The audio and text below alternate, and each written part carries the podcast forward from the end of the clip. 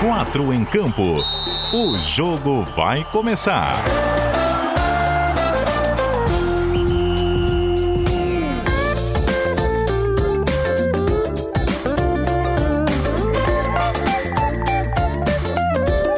Cadu Reis. Olá, boa noite para você ligado no som da CBN Diário nesta segunda-feira de carnaval, 24 de fevereiro de 2020. Estamos chegando para mais uma edição local do Quatro em Campo, aqui dos altos do Morro da Cruz, na capital catarinense, falando sobre o futebol do nosso estado. Abram alas, que o 4 em campo vai passar. Parabéns! Unidos da Coloninha, campeã do Carnaval de Florianópolis em 2020. Campeonato Catarinense em pausa, com o Brusque na comissão de frente e mostrando evolução também na sua disputa da Copa do Brasil. Demitido pelo Havaí, o português Augusto Inácio atravessou o samba no retorno a Lisboa. Aqui em Floripa, a folia é tão grande que até o ex-presidente do Figueira apareceu pra festa. A bola vai voltar a rolar no fim de semana pelo estadual. E o esquenta pra reta final do catarinense é aqui no Quatro em Campo com este quarteto carnavalesco, comandado por ele, na mesa de áudio da CBN Diário, o senhor Marcelo Júnior. Escalação. Legal, vamos passar a apresentar o timaço do 4 em campo desta segunda-feira. Não sem antes falar rapidamente sobre o trânsito. A pista já está liberada na SC 401. No entanto, trânsito ainda lento, reflexo de um acidente envolvendo três veículos, inclusive com o capotamento de um deles. A gente observa aqui os mapas ao vivo através do Waze e você, motorista que está na SC 401, uh, tentando ir para o norte da ilha, também a galera na SC 406, no leste da ilha, região da Barra da Lagoa e do Moçambique. Pessoal parado neste momento, ouvindo a CBN Diário. Deixa o somzão ligado que a gente vai com você até as nove da noite. Tranquilidade, vamos evitar o estresse e a fadiga neste carnaval, tá certo? E agora sim, apresentando o timaço da CBN Diário, ele, o homem que acompanhou o título da Unidos, a Unidos da Coloninha, conquistou o Carnaval em 2020 e estava com uma belíssima torcida lá na Passarela do Samba. Nego querido, na apuração nessa segunda-feira, não é mesmo, Matheus Boaventura? É isso aí, Cadu. Boa noite a você, boa noite a todos. Uma grande festa da Coloninha que dividia, digamos, as maiores torcidas com a Consulado, atual campeã consulado do nosso querido Jorge Júnior, que estava lá. Mas esse ano não teve outra. Foi a Coloninha, a gigante do continente, contando a história da sua própria re, é, região. Conquista um título, volta a vencer o Carnaval em Florianópolis, o décimo. Ela que é a mais vezes campeã de forma consecutiva. Lá na década de 90, 80 foram cinco títulos consecutivos e agora pela décima vez a Coroninha vencendo e já tem engatilhado um enredo para o próximo ano, né? Que tem o centenário do Figueirense, a festa inclusive lá do lado do estádio Orlando Scarpelli segue noite adentro. Solta um trecho da Coloninha aí, Marcelo Júnior.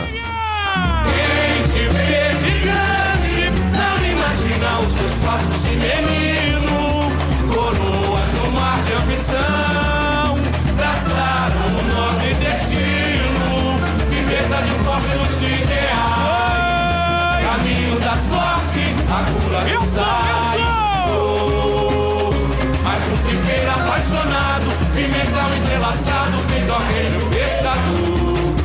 Jovem coração de marinheiro. Legal, um trechinho do samba enredo da Coloninha. Parabéns para toda a galera da Unidos, a batucada da Unidos, certamente em festa nessa segunda-feira. É o décimo título da Coloninha? Décimo título, você falou da batucada, a bateria nota 10 da Coloninha, conduzida pelo mestre Du, um dos mais emocionados hoje lá Tive o prazer de conversar com ele e, olha, de arrepiar mesmo o trabalho da Batucara da Coroninha com a coordenação dele. E a Consulado levou o prêmio da melhor bateria, né? Exatamente. Que é um prêmio Que é o. alheio à apuração. Isso, o em si. tamborim de ouro. Ele leva como a variação dos jurados indicados pelo bloco do Berbigão do Boca. É um prêmio entregue antes. Nesse caso, a bateria da Consulado, que é ordinária, venceu. Parabéns, então, também pra galera da Ordinária. Me parece que são as duas escolas afeitas aos clubes da capital, ou pelo menos eu ouço isso, né? Que a Coloninha é mais ligada ao Figueirense a Consulado até pela proximidade aí, o Saco dos Limões, Costeira do Pirajubaé, mais afeta ao Havaí, né? E dá para citar também como o Sul da Ilha, a escola que subiu para o grupo especial, Acadêmicos do Sul da Ilha da Tapera, essa sim bem próxima da região havaiana, vai disputar ano que vem o grupo de elite, o grupo especial das escolas samba. Mas não estamos só dois em campo, estamos em quatro. Vamos seguir a apresentação do time. Ele que desfalca o Pop Gay na noite desta segunda-feira. E aí, Everton Silva? Dia ainda, mano. O Naveguei já foi, né? Fala, meu querido amigo Cadu Reis. Quem tem um amigo desse, né? É, pra quê, né? Pé quente, viu, Cadu? Cheguei no, na- no sul da ilha ano passado aí, já tem título então lá pra região, é isso? É, parabéns também para os acadêmicos do sul da ilha. É na Tapera a escola, Isso, né? Escola da Tapera, a mais nova escola de Florianópolis, fundada em 2008. Qual é a tua marchinha preferida de carnaval, Everton? Cara, eu sinceramente não, não, não sou um conto mais acompanhante do carnaval, mas deu uma, deu uma bisbilhotada no carnaval pela TV. Eu tenho uma certa simpatia pela estação primeira de Mangueira, vi o desfile ontem. Você viu ela entrando? então? Exatamente, eu tava tentando evitar a piada, né? Mas faz um baita desfile a Mangueira ontem, viu? Sou, sou é, né, meio, meio complicado de falar aqui, né? Porque tenho uma, uma simpatia pela, pela escola, mas achei muito bom o desfile ontem na Mangueira. Legal, e muito bons também os desfiles aqui na capital catarinense. Outro carnavalesco aqui conosco. Se tem ele, tem programa e quente, em alto nível. E aí, ô Robson Boa Morte? Tudo certo, legal, né? Uma boa noite pra nós e pro Fulião que tá em casa aí se preparando, ou já tá na folia, né? Quem sabe já tá ali no meio da, da galera, ou se preparando pra ir. E, e- e mais legal ainda, queria parabenizar o, o- o morador aqui de Santa Catarina, especial da Grande Florianópolis, dessa, desse envolvimento que tem no carnaval. Em outras cidades que eu morei, eu não, não vi esse, esse envolvimento tão grande assim. Eu achei bem, bem bacana essa, a população realmente é, fazendo parte daquilo, né? E- e contente com aquilo. Existe carnaval em Londrina, É, em então, Cuiabá? ou- Cuiabá, Curitiba, cidades que eu morei, Cascavel, não tem essa, essa cultura de, de, de desfiles assim, então é bem legal ver, ver, ver a galera aqui em Florianópolis nessa, nesse envolvimento, né? Nessa é, relação que tem, né? Com as escolas, enfim. Até se assemelha ao futebol, né? Parece que é, é como se fosse um clube de futebol mesmo. É, É. aquela paixão, é aquela coisa de você, você se reunir, enfim, um ajudando o outro e, e por aí vai. Um tor- como se fosse um torcedor mesmo, né? É, a gente tem escolas muito tradicionais, né? A, a Copa Lorde e a Protegidos, as mais antigas, que construíram o Carnaval de Florianópolis.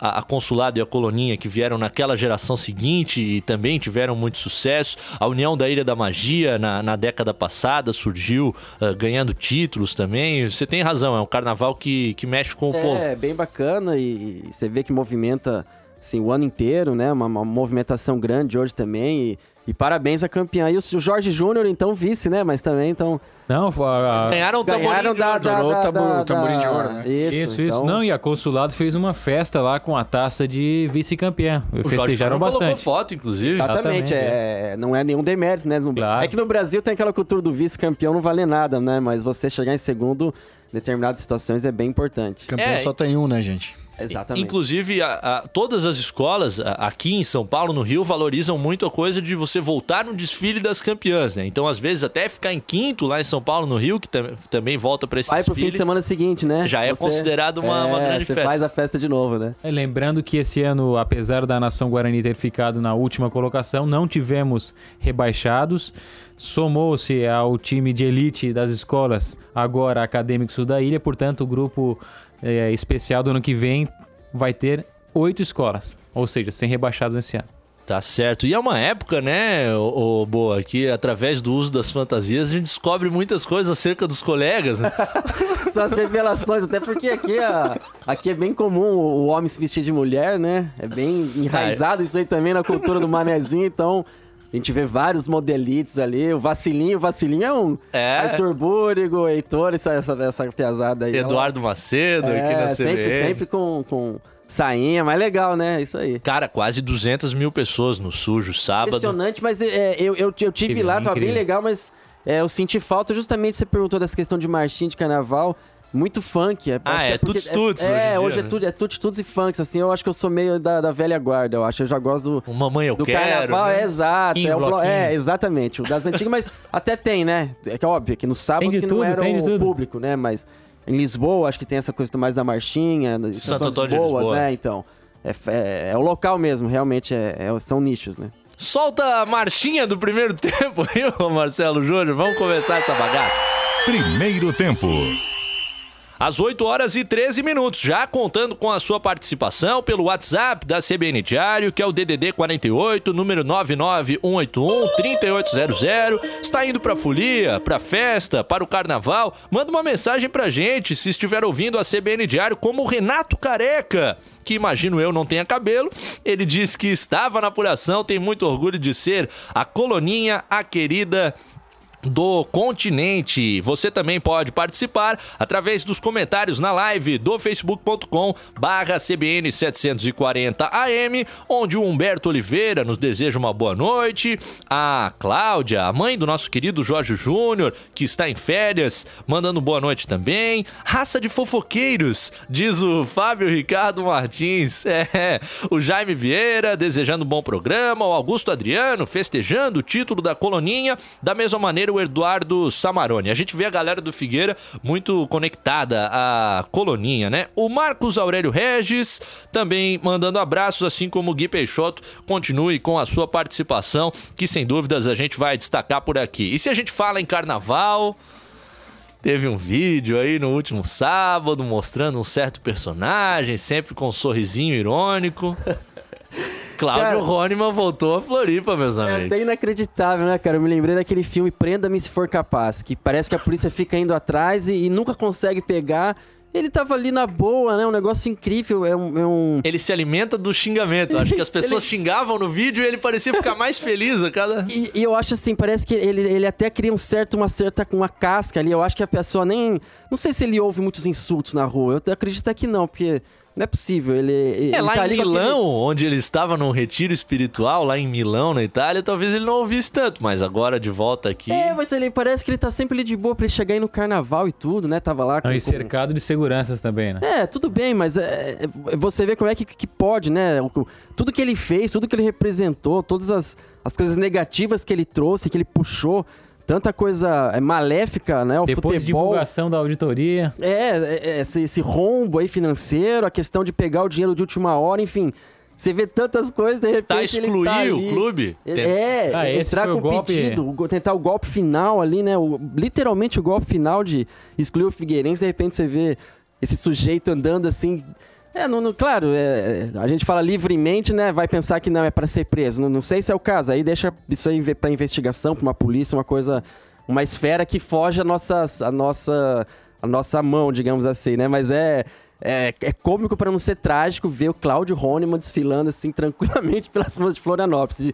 Até eu dou uma risada Zé de nervoso, assim, sinceramente. E como já pontuou o Boaventura, esse era justamente o gancho para trazer a questão do Roniman no carnaval. Dias após a revelação dos números da auditoria do Figueirense, não confirmados publicamente, mas apurados pelo nosso colega, o colunista do NSC Total e comentarista da CBN Diário, Rodrigo Faraco, com uma dívida global de 165 milhões de reais do Figueirense que foi ampliada em três anos pela Elephant no valor de 87 milhões de reais. Ou seja, uma- né? a, a dívida que o Figueirense demorou 94 anos para fazer, a, a empresa Elephant demorou três anos para dobrar. E agora com, com o Roniman de volta à capital, né? Como é que vocês veem essa situação do Figueirense?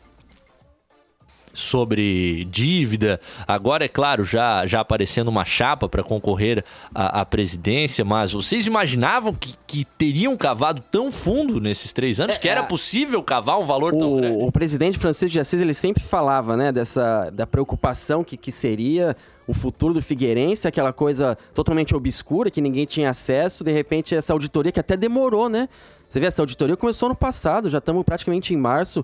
Então você vê que o buraco acho que era tão grande que eles estavam tomando todo esse cuidado realmente de, de ter, de ter essa, essa noção completa e, e, e só tem a lamentar, assim, é, é legal vir ver o Norton, né, tentando essa volta, tentando não, ao que parece ser, vai ser uma chapa, acho que meio que única aí, não sei.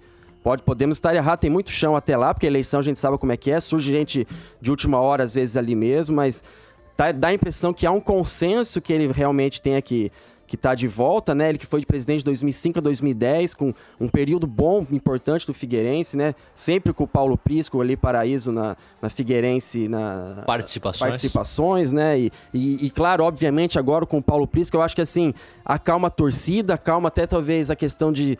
Que tanto se fala, eu nem quero citar essa palavra de investidores, porque a gente ouve isso desde que a Elephant chegou em 2017, a gente nunca viu esses investidores, mas dá- dá- é, pode ser que esse, essa composição de Norton, Bopré, né, e o Paulo Prisco Paraíso até acalme o mercado de realmente de, de angariar mais. é, é, porque, claro, vai ter aquela questão da vaidade, tem gente ali, parece que ali dentro que é uma rejeição, mas, pelo amor de Deus, né, se eles estão se dispondo a ajudar agora nesse momento é, completamente negro do Figueirense financeiramente, então eu acho que nada melhor do que há uma união, tá? Vai ter a vaidadezinha ali, uma inveja daqui, outra ali, que é normal, num clube de futebol com 100, 200 conselheiros, mas eu acho que é, é que nada melhor do que pessoas que deram certo lá atrás, que conhecem o clube, até porque é uma filosofia que o Figueirense está seguindo, né? A gente vê o Márcio Coelho, Felipe Gil, o, o, o que voltou da base, olha, me fugiu o nome dele, o Fernando. Cabral. O Raul, Raul Cabral, o, o- o Fernando que voltou, né? O, Fernando Gil. voltou. Fernando Gil, que voltou também, então, jogadores da base. Então você vê que já tá no, já tá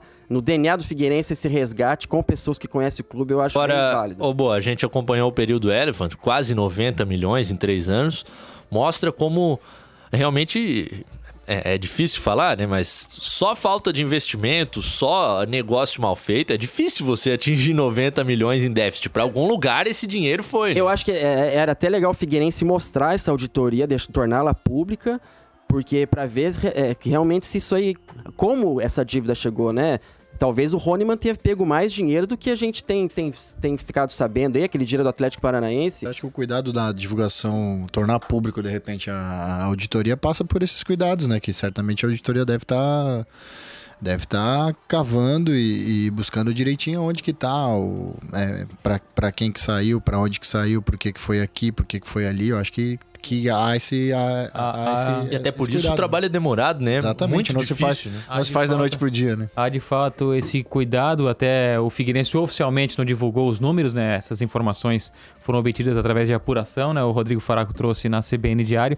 Agora, de fato, a gente dá para lembrar também do drama que foi a divulgação dessa auditoria, até pelo desmanche produzido pela Elephant, porque o Figueirense, a princípio, não tem nem condições de pessoal para entregar os documentos, não sabia o que entregar para essa empresa fazer o trabalho completo. O foi Tava no escuro, prorrogado. teve uma transição, né? Exatamente. A empresa foi tirada e. E outro aí? ponto, porque agora tem essa chapa já desenhada com o apoio do Paulo com o Norton, e as pessoas também, pô, mas o Figueirense tem que aprender com seus erros, entregaram futebol para desconhecidos, a administração, mas pô, dessa vez não são desconhecidos. A administração como, como modelo pode ser até a mesma, mas de fato agora não são desconhecidos. E você citou, né, Boa? Esse ponto de acalmar o mercado, esse pessoal já vem com bala na agulha, ele já vem com um investidor querendo botar dinheiro. Claro, o que o torcedor quer é mais transparência, é, É, saber que- quem é essa pessoa, da onde vem, Cautela, quanto né? é, o cronograma, porque a Elephant apresentou um negócio aqui que até ah, 2025 Libertadores. Libertadores, né? Pô, tem um negócio assim que tu, bom, um pé atrás tem que ter sempre, né? Alexandre Bourgeois. Ah, é isso aí. O negócio é o pé atrás sempre. Agora, com conhecidos à frente, muda muito. Muda, muda tudo. É, eu acho legal, mas você falou essa questão de. Eu acho que é preciso cautela, porque eles também não serão salvadores da pátria. Claro, né? tem Tem essa ponto. questão, porque às vezes vai se dar uma, uma esperança muito grande neles e acho que tem que ter calma também, porque o problema do Figueirense é longo prazo. Ele, ele já tá conseguindo negociar, ele conseguiu nessa, nessa, nessa última semana, ele divulgou essa. É como se fosse um ato trabalhista, né? Que ele vai 20 a 30%, que o próprio Faraco também trouxe esses números, né? Ele já conseguiu uma composição. Cai Você vai bastante. abatindo a, a- abatendo a dívida trabalhista, então. Mas não acho pode que a longo... atrasar. Exatamente, né? Você tem, Exatamente. você tem que estar tá sempre O Cruzeiro, depositando. por exemplo, é excluído do Profut por conta disso. Né? E começou a atrasar, né? Começa a Há- Há de ter essa atrasar, cautela, mas. Vai sair, vai perder benefício e a lei Figueirense também. o seguinte, a partir do momento que sai, você não volta. E isso causa um, um problema ainda maior, porque É estando... o caso do Figueirense, ele foi tirado do Profut Exatamente, por não você pagar. per- Você perde uma, uma monto, vários benefícios. Confesso que não, não sei se tá Reforça a quais. responsabilidade do grupo que Exatamente. tá pra chegar, né? 2 de março, a gente tá aí a. Segunda-feira que vem. Duas aí então, tá pertinho, né? Segunda-feira que, vem Segunda-feira que vem. será eleito um novo presidente do Figueirense. Ainda pode surgir uma segunda chapa, mas já temos uma primeira, que é a Coração Alvinegro. Todo mundo vê nela, sem ter lá na nominata, o nome de Paulo Prisco Paraíso, mas o candidato à presidência é o Norton Bopré, que divulgou uma primeira mensagem pública nesta segunda-feira, a uma semana da eleição. Em nossa experiência de 11 anos de gestão, alcançamos, em parceria com a Figueirense Participações, êxitos dentro e fora do campo de jogo que até hoje permanecem no coração e na memória de muitos. Hoje, no aproximar das comemorações dos 100 anos do nosso Figueirense, venho solicitar-lhes a confiança e o apoio para, com a união dos poderes constituídos de nosso clube, trabalharmos com profissionalismo e transparência na construção e na implementação de um modelo de gestão administrativa e empresarial capaz de novamente tornar o Figueirense exemplo e referência em âmbito estadual e nacional. Aí, algumas das palavras do Norton Bopré nesse comunicado en- enviado nesta segunda-feira. Ele é o candidato à presidência, com a chapa tendo ainda Vera Lúcia Rodrigues, Tadeu Cruz, Gersino Costa e o Marcelo Aviaras. Como tu já falaste, né, Boa? Precisamos aguardar para ver se até semana que vem surge alguma chapa para concorrer com essa. A votação é interna, é do Conselho Deliberativo, formado por cerca de 150 pessoas. Tem os conselheiros eleitos, também os natos e beneméritos que formam todo esse grupo. Ainda que do lado de fora a gente perceba um apoio quase que restrito a esse grupo do Paulo Prisco Paraíso, vai ser lá dentro e possivelmente com uma segunda chapa. É, até esse primeiro turno, a gente pode chamar assim, da eleição, já aconteceu justamente no dia da reunião do conselho. Não era ponto de pauta, mas acabou surgindo a chapa do Norton Bopré naquela reunião. Então, essa chapa já começou internamente a ser discutida. E, de fato, tendo rejeição ou não, a torcida faz a pressão para que seja aprovada. É uma pressão que eu acho que minimamente será atendida pelo conselho. É, e uma pressão que não existirá no estádio Orlando Scarpelli na próxima partida, porque teremos o jogo com portões fechados em Florianópolis, parte 2 nessa temporada de 2020, para nossa tristeza. Já teve um jogo entre Havaí e Marcílio Dias, vencido pelo Leão da Ilha por 3 a 1 na ressacada, e agora é a vez do Figueira jogar sem torcida por conta da punição ah, em relação à confusão no clássico, o clube eh, eh, tendo que fazer uma partida com portões fechados e será nesse domingo às 4 horas da tarde diante da Chapecoense. O pra lá de experiente goleiro Sidão, que já jogou bastante, não viveu nada assim na sua carreira. É, fizemos o que o professor mandou? Tá fora. Fala, boleiro. Ah, eu não me lembro de ter, de ter feito jogos assim dessa maneira. Acho que vai ser, vai ser estranho, né? Acho que a gente precisa ali do nosso torcedor do nosso lado. É uma punição, acho que, que é cabível pelo que aconteceu, mas a gente precisa do nosso torcedor ali do nosso lado e vai ser uma novidade para mim, em especial. Mas a gente espera é, fazer um grande jogo, independente disso, fazer um grande jogo e, e conseguir um bom resultado para que a gente continue lutando na parte de cima da tabela. É, um clima estranho, mas não tinha como fugir dessa punição por conta de tudo que aconteceu, né? Ainda que o Figueirense tenha ah, identificado ali os invasores, não foi suficiente para uma absolvição. É, e é bom pro, pra você, né, cara, do repórter de campo, você vai conseguir ouvir tudo que o treinador fala, toda o que o, o capitão fala pro zagueiro, você vai conseguir pegar bem mais os bastidores. Fica realmente aquele clima estranho, mas o Figueirense até ficou barato, né, um, um jogo só de punição. É, muito ficou até barato para o Figueirense. Você tá então... me colocando pra trabalhar domingo, hein, Boa? Não sei se eu tô nessa escala, hein? É, eu, eu, Mas talvez eu esteja é, realmente. quem sabe comendo da Chape. E é um jogo complicado um pouco pro Figueirense, mas passa muito pro, pelo que vai acontecer na quinta-feira, que a Chapecoense tem um jogo da Copa do Brasil num gramado sintético. é, lá no Rio Grande do Sul contra o São José, então passa muito assim, como é que, o- como é que a Chape vai chegar, né, pra encontrar o Figueirense. O Figueirense tá ali com 10 pontos, uma vitória tá matematicamente já classificado, tá praticamente dentro já com, com, com, essa campanha. Um time que tá se achando, né, tá, tá, tá evoluindo realmente. Tem o Diego Gonçalves num- numa fase assim realmente muito boa, uma, uma esperança realmente pro Figueirense, ele não só no catarinense, mas principalmente na Série B, né, que, que, que ele continue né, nessa boa fase, que ele vai ser realmente, acho que, que bem importante pro, pro E Figueira. domingo pode praticamente matar a Chape, né? Agora, pelo que a Chape mostrou no jogo contra o Boa Vista, pode- pra mim parecia outro time. Parece que contrataram 20 novos jogadores e o que o time jogou contra o Boa Vista foi algo que eu não vi a Chapecoense jogar no ano. Foi Boa Vista que complicou pro Flamengo um pouco, né? Exatamente, exatamente. E o Boa Vista titular, né? Não tinha aquela história de poupança, não. É. Era o Boa Vista titular contra a Chapecoense. A Chapecoense dominou o jogo. Boa Vista cheio de Mar- macaco velho. Exatamente, marcou pressão, marcou alto, tomou a bola, controlou o jogo. É, o, o placar até podia ser até mais elástico pelo que a Chapecoense conseguiu jogar. E essa história dos portões fechados, na minha opinião, independentemente do resultado de quinta-feira, acho que é bom pra Chapecoense. Porque nivela o jogo. Você tira o torcedor, você tira o calor do jogo. Então ali é, é, ó, é é 11 contra 11, é 11 caras dentro de campo contra outros 11.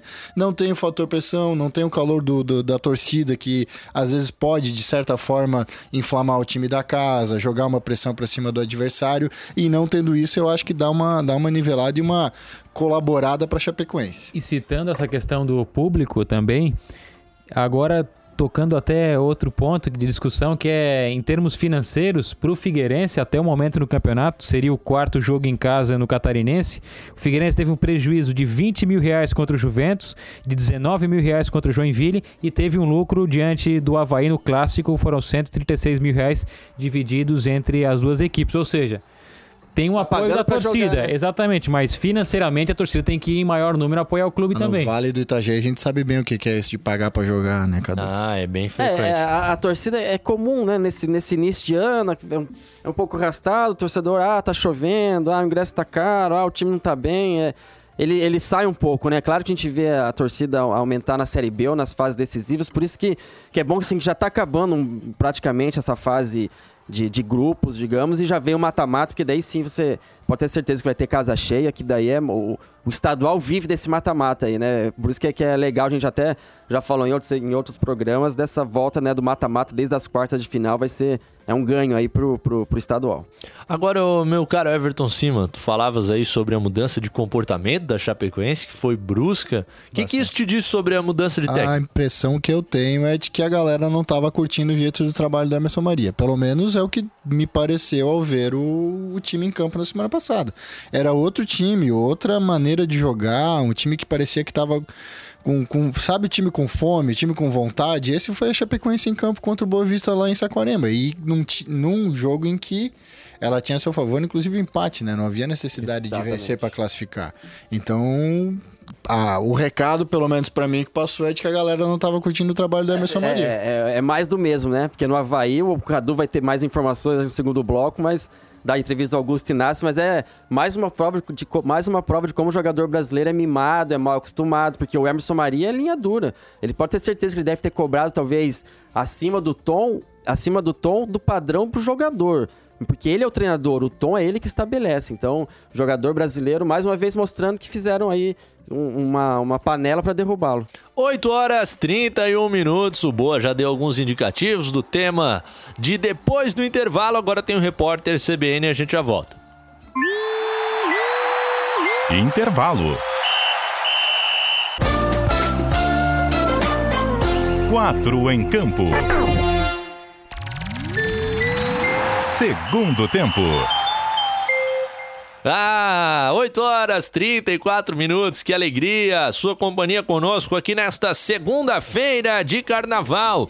Como o Renato Careca, que nos pergunta sobre a eleição do Figueirense para orientar os torcedores. Eleição na próxima segunda-feira, votam apenas os sócios do clube, as 150 pessoas que compõem o conselho deliberativo, os sócios eleitos, os natos e os beneméritos, que são, por exemplo, ex-presidentes e outras figuras chamadas notáveis nos clubes. Adoram essa palavra aqui, mas tudo bem. A galera participando também no facebook.com barra CBN 740 AM, onde você nos assiste em vídeo pela live. A Dani Vals, nossa colega, elogiando o quarteto, o Guilherme Santos desejando boa noite e o Guimax Leão. O goleiro Fernando Henrique seria uma boa no Havaí? Acho Pergunta- que não. Não, né? Não, não, tem, deve ter outros nomes. É porque o. 2020? Frigério- O Lucas Frigério está sendo bem questionado, né? Realmente eu acho que ele. Só que daí, talvez ele e o Gladson tenham o mesmo nível, né? Mas eu acho talvez realmente é hora de talvez uma chance pro Gladson. Mas não seria o Fernando Henrique o nome pra ajudar o acho que não. Nem pela fase que ele tá vivendo agora? Ah, mas não sei, eu acho que já, já, já deu. Deve ter. Ah, com tô- certeza tem outros bons nomes Não aí tenho pra- procuração aqui pra defender o Fernando Henrique, mas ele tá fazendo um bom campeonato paulista pelo, né, no, no, no Santo O Santo André até Pegou agora. pênalti, inclusive. Até agora, oito jogos em 2020 pelo Santo André, que é o grande destaque do Paulistão. Aos, Pegou pênalti no- na última rodada agora. aos 36 anos, que é a idade do Gladson. E o Gladson que serve também para eventualmente conter torcedores que possam invadir o gramado. Aliás, ali, Bom, eu os não, maiores impons da não história. sei se ele fez judô alguma vez na vida, Não, mas o rapaz. cara é. Outra, é outro golpe, eu ouvi aí o É, nome não é técnico. Não, não, ele, o o cara, Júnior trouxe aqui. não, o cara caiu de costas, aí Era pão, gente. Orioshi, Jajum, uma coisa Acaba a assim. luta na hora. Gabi. Raiva, luta na hora. Não, caiu com as costas no chão é Ipom. De lado é Vazari, mas ele não caiu de lado, não. Caiu de costas é Ipom e fim de luta. Não, mas o cara e- realmente deu um depois. É, ó. e aí depois o cara deu um Vazari, né? Mas em termos de imagem, pro Gladson, ele teve um destaque super positivo depois daquela exibição. Ele foi lembrado de forma positiva, não só aqui em Santa Catarina, como também fora do país. Claro, uma atitude correta, né? Como tem que ser. Que atitudes corretas tem que É, mas aí um atleta de futebol profissional goleiro, acho que ele tem que ter a exposição como goleiro, né? Exatamente. Ele não também, tem que ter a obviamente. exposição como, como um cara que vai separar a briga. Vamos Steward. combinar, né? O cara é bom de grupo.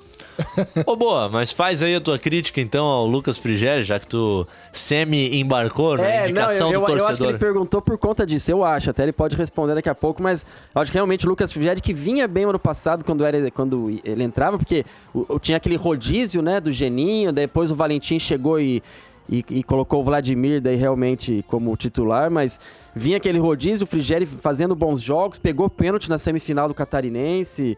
Na final, acho que ele pegou pênalti também, né? Contra. Eu lembro que ele pegou contra o Criciúma na É, semifinal. contra o Criciúma ele foi o destaque, né? É. Porque ele pegou justamente Na o... final, É, a, bola, daí- a bola que decide é a que bate na trave, pinga na linha e, E, e dá na verdade, título, né? entra e sai. Ele, ele jogou a semi, ele pegou dois pênaltis. Isso, do Marlon pegou. e Isso, do. Wesley, que, que na- hoje joga no Havaí. É, na final acho que foi o Vladimir, né? Isso. Isso. E eu lembro contra o Santos ano passado, o Havaí perdeu acho que de 3x1, mas ele fez uma boa exibição. Só que eu acho que esse ano realmente ele, ele teve algumas bolas ali que, que, que ele deixou a desejar. Eu vi alguns torcedores no próprio Twitter é, questionando algumas atuações dele e tal, e eu comecei a perceber realmente algumas bolas ele deixa a desejar, mas sei, talvez uma fase a- a- nada melhor que o preparador de goleiros que não fazia parte da comissão do Augusto Inácio, pra dizer, né? Já que o Boa tá nos instigando aí em relação a esse Boa tá no tema. momento spoiler do programa hoje, né? Um atrás do outro. E joga um veneninho ali e sai é correndo. que essa, né? essa polêmica é boa, é boa de falar sobre ela, porque ele desceu a lei, rapaz, o Augusto Inácio desceu a lei na diretoria do Havaí. Com razão em vários pontos. Agora, numa inclusive. entrevista, quantas aspas naquela entrevista, hein? Rapaz, uma entrevista, o jornalista se consagra com essa entrevista. cara fica se velho. coçando ali, né? O Ouvindo- jornalista que tava ali, ele tava... Eu vou puxar por qual gancho? O que eu falo agora, né? Uma entrevista muito boa, porque ele realmente fala tudo que tinha que falar. E era esperado, porque era óbvio que ele, que ele ia vir com, com- Não o contra-ataque, né? Mas a versão dele, porque a forma como foi conduzida essa demissão, realmente ele, ele tem toda a razão de, de dar a versão dele. E ele falou coisas que eu acho que até que, que, que o Havaí, talvez uma próxima coletiva, não sei se a gente questionar ou.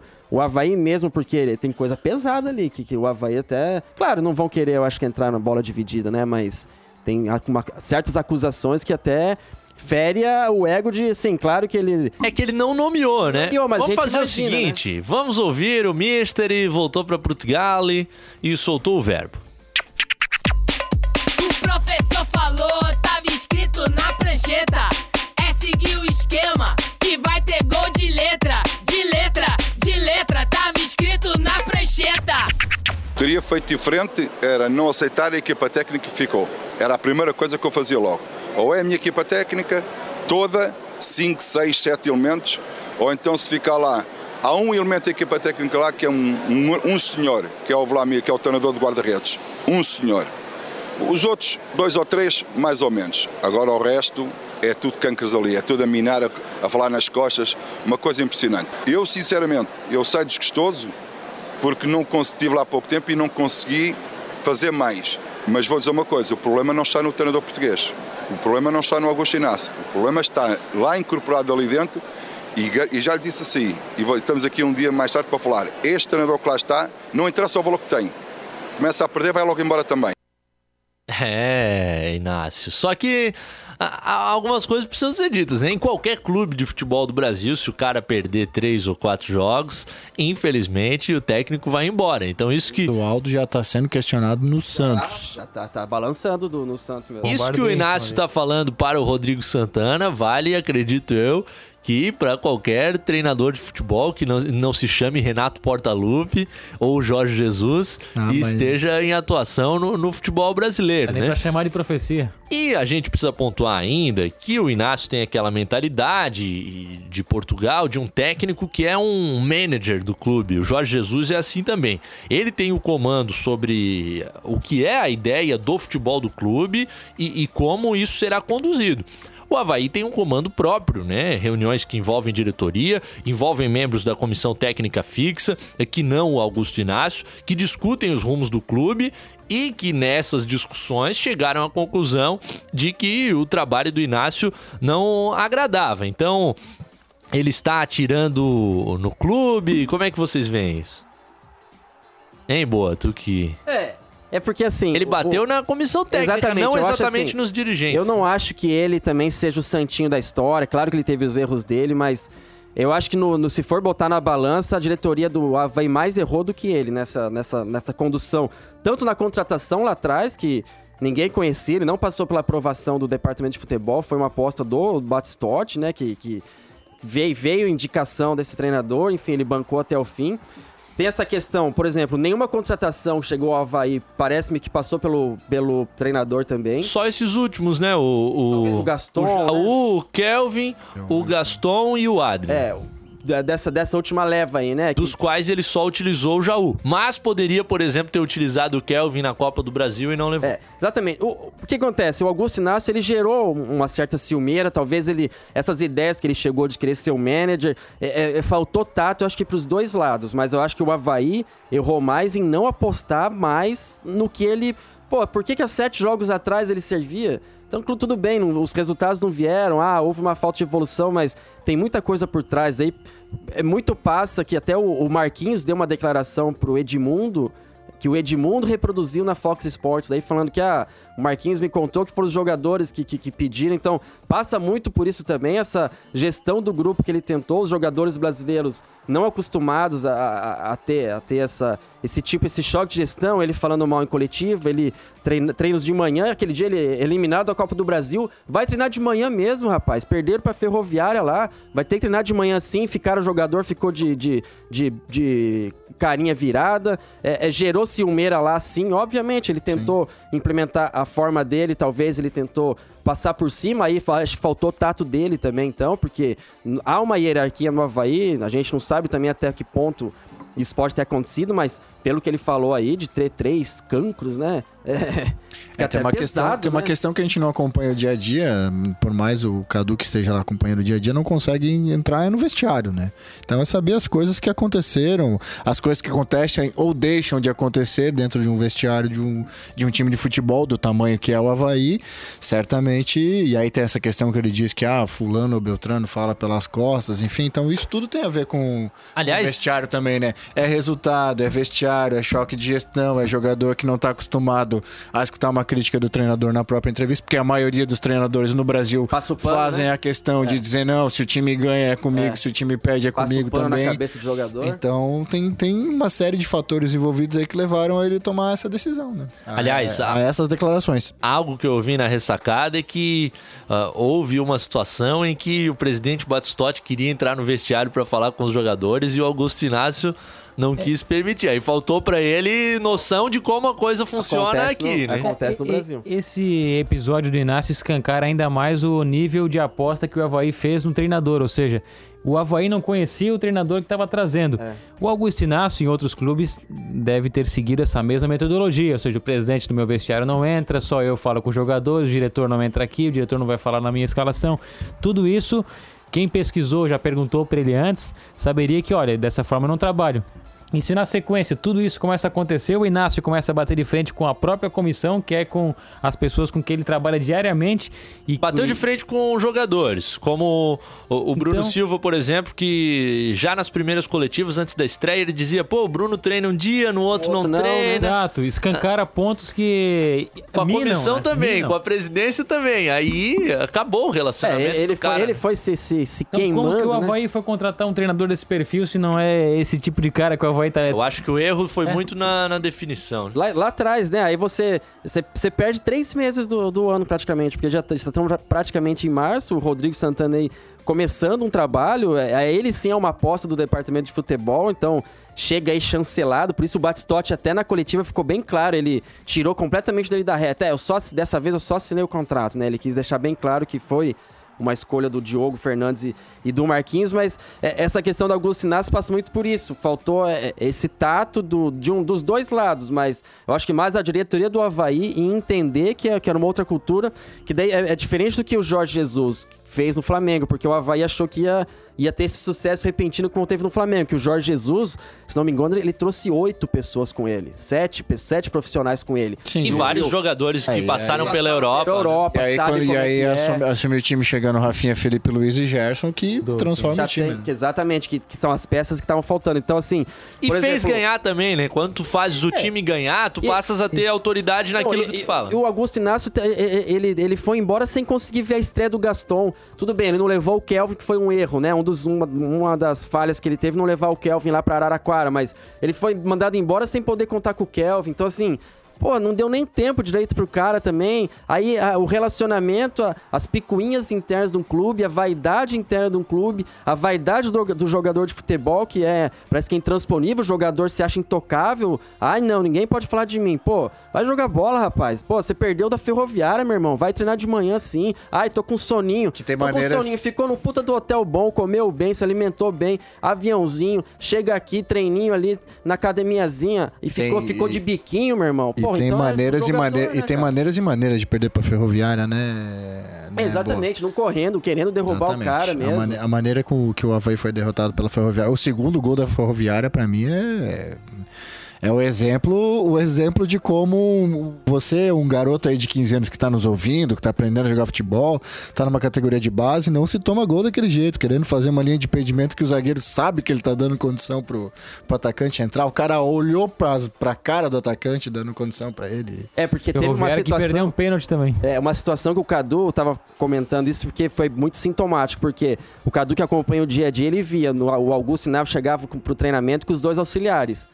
Agora, e o Ev- o Evandro, o resto da comissão de mais afastado, né?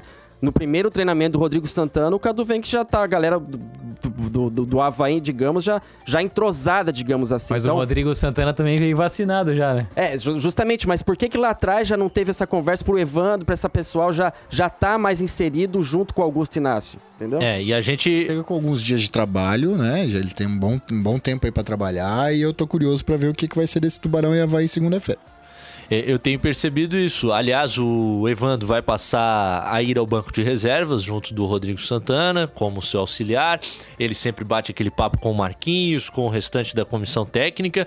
E realmente o Augusto Inácio, que reclama de não ter trazido toda uma equipe técnica dele, realmente acabava fechado mais nos dois outros profissionais portugueses que ele trouxe e não conseguiu estabelecer esse Cadu, diálogo. Com essa condição de trazer todo mundo, ele não viria pra cá. É, nenhum clube, eh, na, realidade do nosso de Santa Catarina, vai contratar uma comissão técnica nova com sete, oito profissionais. Não tem nem condições financeiras pra isso, né?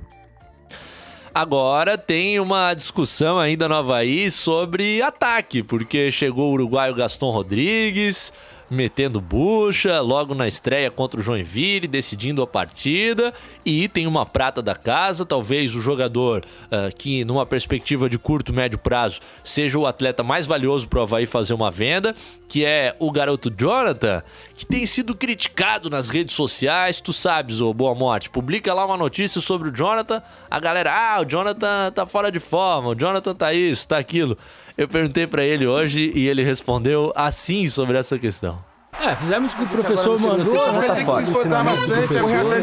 Fala, boleiro. Sim, sim, evoluir. A gente tem que evoluir, né? Tô voltando ainda a tentar pegar a forma ideal. Mas eu sou um cara mais forte, né, mano? Vão, tamanho da perna, tamanho da, da bunda.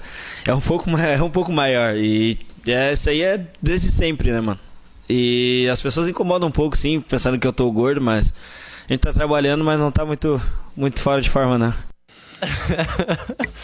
Jonathan- Sincericídio, né? Jonathan tá irritado com a galera falando que ele tá bundudo. E quando, é, quando ele fala dos glúteos, eu lembro do Sally Júnior quando descrevia o Rômulo, né? Que era um jogador bundudo. Aí, Ele falava, né? É, o Jonathan, ele, ele, ele é forte realmente, ele tem uma, uma, uma estatura, ele tem um porte físico, né? Mas se você pegar realmente do ano passado pra cá, talvez ele esteja um pouquinho, mas eu acho que também nada que comprometa tanto. Acho que tá, tá faltando ele, ele pegar hit, pegar aquela confiança que ele tinha ano passado de novo, né? E, e tem essa questão dele disputar a posição com o Gaston. Talvez o Rodrigo Santana pode jogar com os dois, porque o Gaston jogou é, mais de 50 jogos pelo, pela, como ponteiro, como extremo, né? Como, agora não vamos mais falar extremo, né? Porque o Augusto Inácio Agora- saiu, mas É. ele pode jogar também ao la, a- de lado de campo. né? Agora, o, o Boa, o Havaí tem dois canhotos que são ponta direita, o- o Vinícius Jaú e o Kelvin. Tem o Rildo pra ponta esquerda, vai ter em breve o Getúlio. Adrian. E tem o Adrian, que eu vejo o Adrian nos treinamentos. Você vai colocar ele na 10, quando tu olhar, ele vai estar caindo pra esquerda lá na quina da área. O Adrian Mas o gosta de Adrian jogar por é aquele jogador lado. pro catarinense ainda? Eu tenho dúvidas. Ele, eu acredito Eu que vai ser vai pegar relacionado ritmo, vai já. pegar ritmo, É. sim, Mas digo, é, é difícil imaginar o Gaston ocupando uma das pontas com essa variedade de extremos que o Havaí tem. mas no é Gaston próprio- ou Jonathan E o nesse momento? próprio, o próprio Gaston disse que o negócio dele é ser o 9. Ser o 9. É, ele pode até fazer E a ponta, mostrou- mas é. E ele mostrou isso na estreia, né, cara? O gol dele é gol de centroavante. É de quem sabe onde estar dentro da área, dentro de um determinado lance. A bola sobra no pé dele pra fazer o gol. Hoje, no time de vocês, joga Gaston joga Jonathan?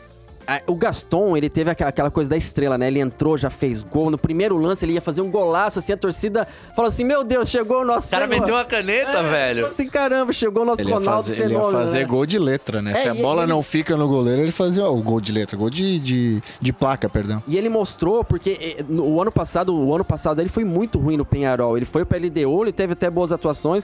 Quando ele volta pro Penharol em 2019 dele foi muito ruim. Os torcedores lá que eu, que eu conversei, jornalistas falando que ele tava preguiçoso em campo e, e ele mostrou boa movimentação, mostrou vontade, mostrou que tá, tá querendo pegar forma. Eu acho assim que, que é é difícil, né, pro, pro, pro Rodrigo Santana chegando agora, assim, mas eu acho que o Jonathan tendo mais esse tempo, eu acho que é questão de tempo pro Jonathan ser o. Jonathan não, desculpa, o Gaston é, ser o titular, é questão de tempo. Temos dois ouvintes aqui, o Marcos Barreto e o Eduardo Samarone, perguntando se determinados jogadores ainda são do Havaí. Eles falam de dois atacantes, o Rômulo e o Daniel Amorim. Sim, os dois jogadores estão na ressacada, ambos em recuperação de cirurgias. São atletas que o Havaí deve contar a partir da disputa da Série B do Campeonato Brasileiro. O Guimax Leão e o nosso queridíssimo Lenoir Girardi, que são havaianos, já explicavam também aqui nos comentários aos torcedores que estes dois atletas em breve estão de volta. Sete minutinhos faltando para as nove, aquele intervalo rapidaço no quatro em campo e a gente já volta para as considerações finais. Quatro em campo. Quatro em campo. Prorrogação. Seis minutinhos faltando para as nove da noite. O nosso Jorge Júnior tá em férias, então não tem as apostas, o Dolly Bet. O nosso querido Tarrafinha também está em férias, então não tem as frases da CBN Diário. Mas tem a gente aqui no Quatro em Campo falando sobre as nossas considerações finais e já olhando para essa sétima rodada eh, do Campeonato Catarinense, depois desse tempo de pausa para que as equipes se preparem. Tem jogos interessantes aí chegando no fim de semana. No sábado, 7 da noite, para abrir a sétima rodada, o Joinville, quinto colocado com 9 pontos, enfrenta o Marcílio Dias, segundo com 13. Marcílio dorme na liderança, já antecipo aqui. Opa! Marcílio pontua, então. Marcílio volta no mínimo de Joinville com um empate. Esse time do Marcílio tá bem arrumadinho e.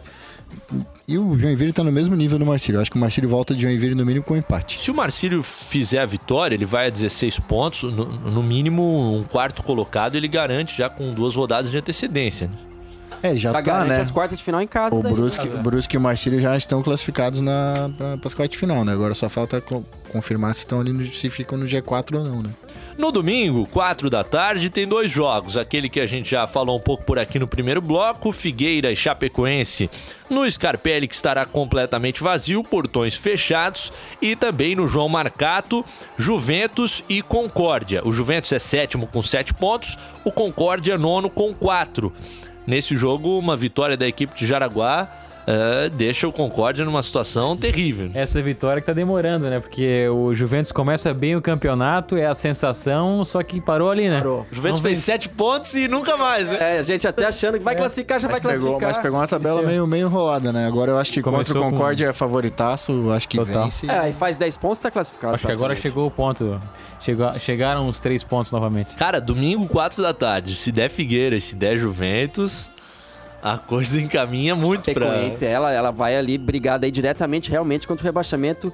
Uma surple- surpresa completa, né? Quem que imaginava no começo do Catarinense? É que tem o Tubarão no meio com desse rolo também, né? dificuldade, né? No domingo ainda, 18h30, no estádio Heriberto Wilson, tem o confronto dos catarinenses da Série C 2020. Criciúma e Brusque. O Tigre, sexto colocado, 9 pontos. O Bruscão, líder com 13, atropelou o Remo 5x1. Três pontos pro time do Jardim.